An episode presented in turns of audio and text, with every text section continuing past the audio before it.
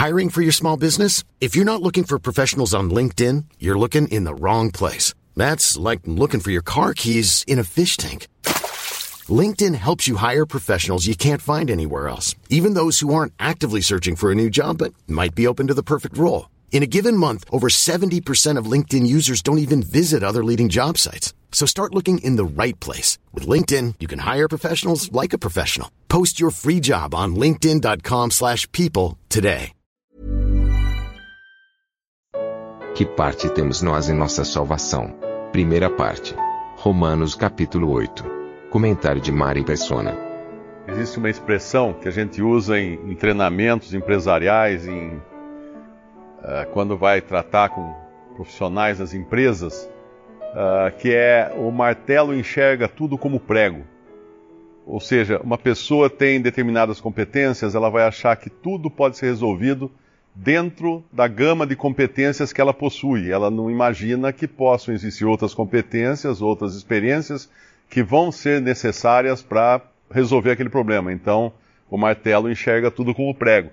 E nós, uh, muitas vezes, caímos no erro, agora já salvos por Cristo e com essa esperança celestial e com essa, esse conhecimento das coisas celestiais, nós caímos no, no erro de, às vezes, raciocinar apenas em termos de martelo, da nossa, da nossa esfera terrena, limitada, limitante desse corpo. Tem um livrinho muito interessante, eu, eu sugiro que quem não leu, é, entre no acervo digital cristão.com.br, claro que cristão sem o tio, uh, e baixe A Oração e o Mundo Invisível. É um livro que fala, um livrinho que fala da, da experiência de, de Daniel, quando ele passava mal, ele estava passando mal vários dias, ele não sabia o que estava acontecendo com ele, até que lhe é revelado o que estava acontecendo nos bastidores, ou seja, no, no âmbito espiritual, na esfera espiritual, que era muito mais ampla do que ele podia imaginar. Estava tendo uma luta na esfera espiritual e ele estava sentindo os efeitos dessa luta. Porque ele só estava enxergando a sua esfera material, terrena, e não enxergava o resto. Então, essa, passagem aqui nos fala, do versículo 24, ora, a esperança que se vê não é esperança, porque o que alguém vê, como esperará? Então, nós não podemos julgar as coisas como cristãos apenas do ponto de vista terreno, limitado da nossa experiência terrena, da nossa experiência corporal aqui, nesse mundo. Até mesmo uh, no versículo daí 25 fala: se esperamos o que vemos, com paciência esperamos. O que não vemos, perdão, com paciência esperamos. E aí no versículo 26, ele, vem, ele vai falar das nossas fraquezas, que são até mesmo que nos incapacitam, até mesmo a orar. A gente acha que sabe orar, né? A gente acha que sabe o que pedir a Deus, mas ai de nós se não fosse o Espírito Santo filtrando os nossos pedidos, fazendo aí um, um meio de campo entre o que nós pedimos e o que Deus realmente vai, vai atender. Quando ele fala assim, da mesma maneira também o Espírito ajuda as nossas fraquezas, porque não sabemos o que havíamos de pedir como convém.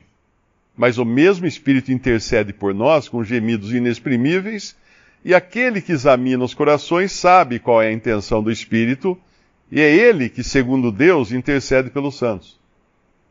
E aí nós vamos ler o versículo seguinte, e se não lembrarmos desse aspecto muito mais amplo do que o terreno e o material, nós podemos nos confundir quando ele fala: sabemos que todas as coisas contribuem juntamente para o bem daqueles que amam a Deus, daqueles que são chamados por seu decreto. Aí nós pensamos, puxa, mas espera aí, então Deus se, se esqueceu de mim. Eu estou desempregado, eu estou doente, eu estou com problemas familiares, eu estou com isso. Como é que todas as coisas estão contribuindo para o bem? Mas aqui é do ponto de vista de Deus, do ponto de vista divino e do ponto de vista do alto da montanha. Uh, uma pessoa no vale, ela só enxerga as coisas que estão no vale. Uma pessoa no pico de uma montanha, ela enxerga montanhas, vales, montanhas, vales, montanhas. Ela vê uma, tem uma visão muito mais ampla. É o que a gente chama de visão de cima, né? visão do alto, uh, voltando ao exemplo que eu dei da, de empresas, né? A gente sabe que em, nas empresas existe a pessoa que trabalha lá no chão de fábrica produzindo uma peça e existe o presidente da empresa, que ele talvez não saiba pregar um prego, ele não sabe apertar um parafuso, mas ele tem a visão do alto de todo o processo. E assim é Deus. Quando ele olha para as nossas dificuldades, ele vê todo o processo. Por isso que tem essa palavrinha aqui no meio, contribuem juntamente, todas juntas. O operário que fabrica uma peça, ele não enxerga o carro. Ele não vê o carro, ele só vê aquela peça. O outro fabrica outra peça, não vê o carro também. Mas alguém lá acima dele, que projetou aquele carro, está enxergando o carro. Ele está enxergando como aquelas peças vão se unir e, e, formar um automóvel. Assim é Deus com respeito às nossas dificuldades aqui, no... a todas as coisas na nossa vida, porque no final elas vão contribuir, contribuir para o bem. A gente não está vendo às vezes. Tem aquele exemplo muito bom também do, do, do pão, né? Que a gente não comeria uma, um punhado de farinha seca de, de trigo, gruda na boca, é ruim. Uma colher de óleo é ruim, uma colher de fermento é ruim, uh, uma colher de sal não vai ser agradável também. Mas todas essas coisas depois juntadas, né, reunidas, batidas, amassadas, passadas pelo fogo, elas vão gerar um pão, elas vão se transformar num pão. E aí a gente vai entender, fala, puxa, que foi bom. Como fala aquele versículo no Antigo Testamento, foi bom eu ter sido afligido. Quem pode falar um negócio desse? Não é? Uh, do, do, ponto de vista carnal e humano, foi bom eu sofrer. Como foi bom você sofrer? Foi bom eu ficar desempregado. Foi bom eu ficar doente. Uh, quem, quem, de nós já não disse isso, né? Foi bom ter ficado doente. Por quê? Porque a enfermidade nos humilha, nos derruba, faz a gente baixar a cabeça, uh, desempinar o nariz. E, e, Deus nos trata com isso também. Deus nos, nos ensina dessa maneira. Deus nos, nos priva de coisas para mostrar que Ele tem outras coisas muito maiores e muito mais eternas, né? Se dá para falar mais eternas, mas uh, muito eternas para nós, uh, do que essas coisas em, em, ao nosso redor que nós ainda não estamos enxergando o fim, mas Deus vê o fim a partir do começo. Ele vê o processo todo, ele não, não enxerga só etapas como nós enxergamos. E aí no versículo o 28 fala que todas as coisas contribuem, nunca se esqueça dessa palavra, juntamente.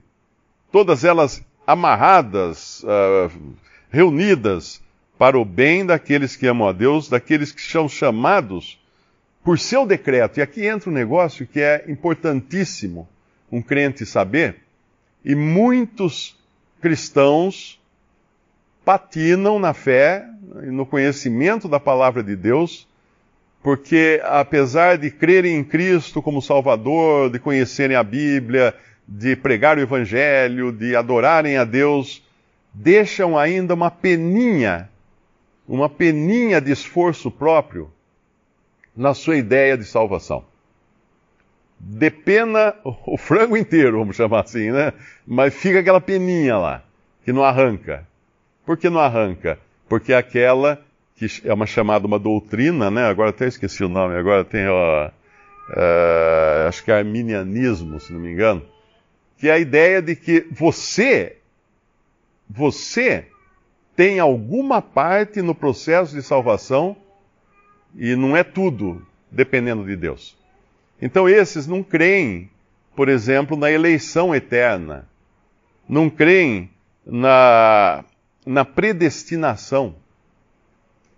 Não creem, porque eles acham que não. Como é que Deus poderia, lá atrás, uh, me escolher se ele nem me conhecia, eu não existia? Como é que ele ia saber? Eu não existia.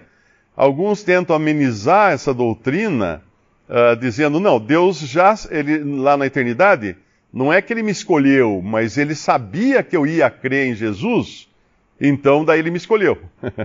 Ou seja, ele sabia que eu ia ter uma parte na minha salvação, então ele me escolheu. Também é um erro muito grave. Mas veja como é interessante o que diz aqui. Sabendo, uh, versículo 29, porque os que dantes conheceu, também os predestinou para serem conformes à imagem de seu filho, a fim de que ele seja o primogênito entre muitos irmãos. E aos que predestinou, a estes também chamou. E aos que chamou, a estes também justificou. E aos que justificou, a estes também glorificou. Que diremos, pois, estas coisas? Se Deus é por nós, quem será por contra nós? Todo o processo parte de Deus e volta para Deus. Nada nesse caminho vai ser tributado ao homem. Ninguém vai chegar no céu e falar assim: ah, eu estou salvo, graças a Deus, foi pela fé, pela graça de Deus, mas ah, se eu não tivesse naquele dia tomado uma decisão assim de coração, eu não estaria aqui. Não, não vai existir isso no céu. Não, não vai ter ninguém que possa encontrar em si mesmo uma peninha de, de capacidade própria ou de, de justiça própria ou de decisão própria. É claro que o homem ele tem a responsabilidade, quando ele não creu em Jesus como seu Salvador, Deus vai responsabilizá-lo sim. Porque ele vai, ele, tá, ele não creu. Deus o cercou de todas as possibilidades, mas ele não creu. Mas isso não tira, embora a gente não consiga às vezes compreender, e aí entra essa questão também, porque nós temos uma mente que não foi feita para compreender as coisas uh, eternas. Não foi feita. Nós temos o Espírito em nós que nos mostra essas coisas, mas como Paulo fala que ele subiu ao terceiro céu e tinha coisa que ele não podia, não, não, não era possível uh, pronunciar. Então nós não podemos achar que nesse corpo, com essa mente finita, nós vamos entender as coisas que existem, todas as coisas que existem uh, na eternidade. Uh, por isso que a Bíblia nem fala muito da eternidade, só fala que vai haver novos céus e nova terra. Mas não explica como serão esses novos céus e nova terra. Porque nós não entenderíamos com esse, com esse nosso cérebro que foi feito para a terra, para viver na terra. Então aguardamos esse corpo agora, essa ressurreição do nosso corpo, ou transformação do nosso corpo, para sermos, no versículo conformes, a, a versículo 29, a imagem de seu filho. A imagem de seu filho.